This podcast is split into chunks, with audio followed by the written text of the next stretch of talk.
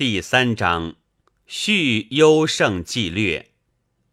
然而阿 Q 虽然常优胜，却只待蒙赵太爷打他嘴巴之后，这才出了名。他付过地保二百文酒钱，愤愤地躺下了。后来想，现在的世界太不成话，儿子打老子。于是忽而想到赵太爷的威风，现在是他的儿子了，便自己也渐渐的得意起来，爬起身，唱着《小孤孀上坟》到酒店去。这时候他又觉得赵太爷高人一等了。说也奇怪，从此之后，果然大家也仿佛格外尊敬他。这在阿 Q。或者以为因为他是赵太爷的父亲，而其实也不然。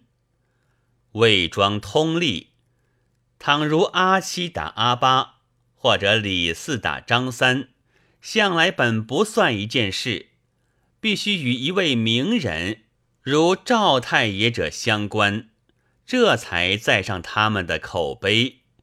一上口碑，则打的既有名。被打的也就托必有了名。至于错在阿 Q，那自然是不必说。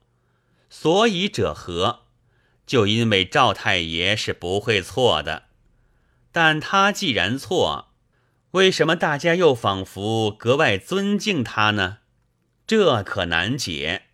穿凿起来说，或者因为阿 Q 说是赵太爷的本家。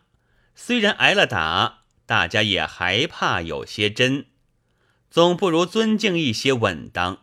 否则，也如孔庙里的太牢一般，虽然与猪羊一样同是畜生，但既经圣人下注，仙儒们便不敢妄动了。阿 Q 此后倒得意了许多年。有一年的春天。他醉醺醺的在街上走，在墙根的日光下，看见王胡在那里赤着脖捉狮子。他忽然觉得身上也痒起来了。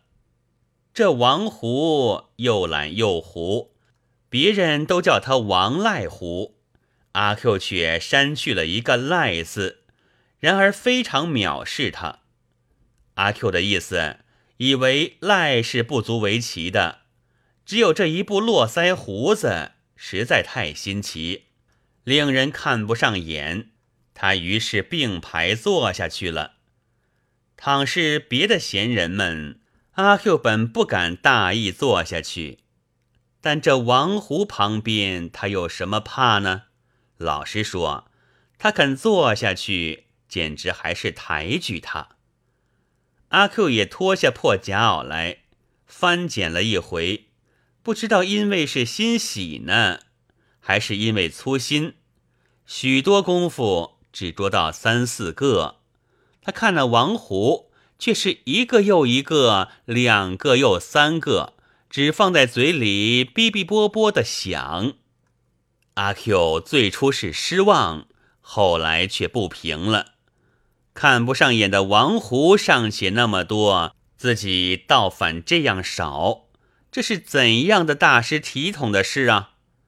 他很想寻一两个大的，然而竟没有。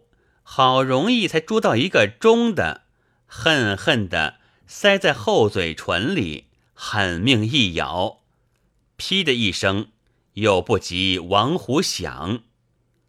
他赖疮疤快快通红了，将衣服摔在地上，吐一口唾沫，说。这毛虫，赖皮狗，你骂谁？王胡轻蔑的抬起眼来说：“阿 Q 近来虽然比较的受人尊敬，自己也更高傲些，但和那些打惯了闲人们见面还胆怯，独有这回却非常无勇了。这样满脸胡子的东西也敢出言无状吗？谁认便骂谁。”他站起来，两手插在腰间，说：“你的骨头痒了吗？”王虎也站起来，披上衣服说：“阿 Q 以为他要逃了，抢进去就是一拳，这拳头还未达到身上，已经被他抓住了。只一拉，阿 Q 锵锵亮亮的跌进去，立刻又被王虎扭住了辫子，要拉到墙上，照例去碰头。啊，君子动口不动手。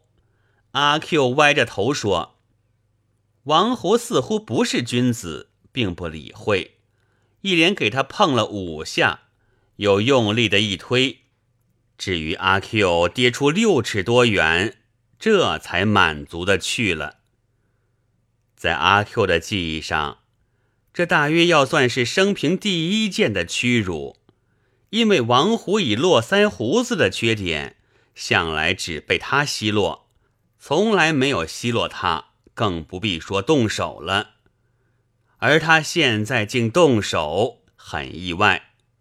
难道真如世上所说，皇帝已经停了考，不要秀才和举人了，因此赵家减了威风，因此他们也便小觑了他吗？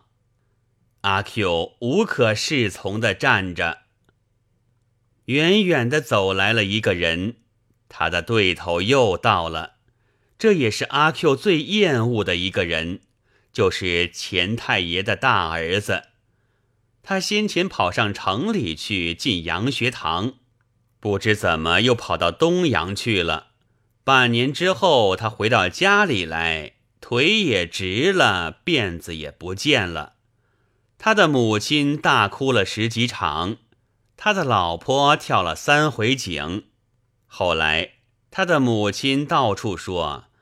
这辫子是被坏人灌醉了酒剪去的，本来可以做大官，现在只好等留长再说了。然而阿 Q 不肯信，偏称他假洋鬼子，也叫做里通外国的人，一见他一定在肚子里暗暗的咒骂。阿 Q 尤其深恶而痛绝之的是他的一条假辫子。辫子而至于假，就是没有了做人的资格。他的老婆不跳第四回井，也不是好女人。这假洋鬼子进来了，秃儿驴。阿 Q 历来本只在肚子里骂，没有出过声。这回因为正气愤，因为要报仇，便不由得轻轻地说出来了。不料这秃儿却拿着一只黄漆的棍子，就是阿 Q 所谓哭丧棒，大踏步走了过来。阿 Q 在这刹那便知道大约要打了，赶紧抽紧筋骨，耸了肩膀等候着。果然，啪的一声，似乎确凿打在自己头上了。我说他。阿 Q 指着近旁的一个孩子，分辨说：“拍拍拍！”在阿 Q 的记忆上，这大约要算是生平第二件的屈辱。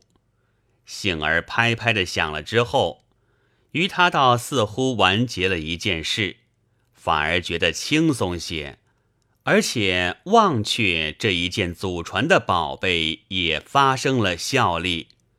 他慢慢的走，将到酒店门口，早已有些高兴了。但对面走来了静修庵里的小尼姑，阿 Q 便在平时看见一也一定要唾骂，而况在屈辱之后呢？他于是发生了回忆，又发生了敌忾了。我不知道我今天为什么这样晦气。原来就因为见了你，他想，他迎上去，大声的吐一口唾沫，嘿，呸！小尼姑全不睬，低了头，只是走。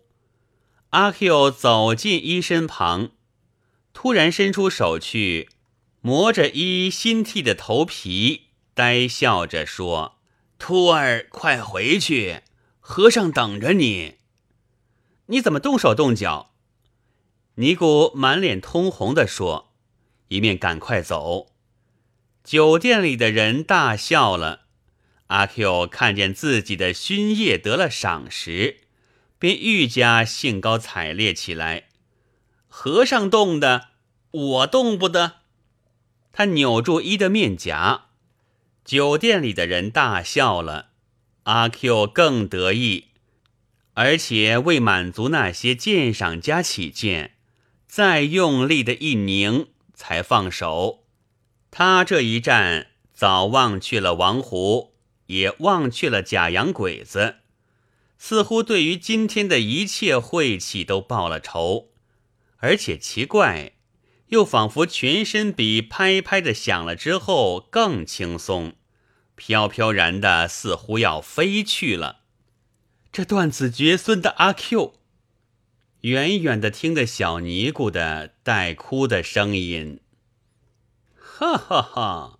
阿 Q 十分得意的笑。哈哈哈！酒店里的人也九分得意的笑。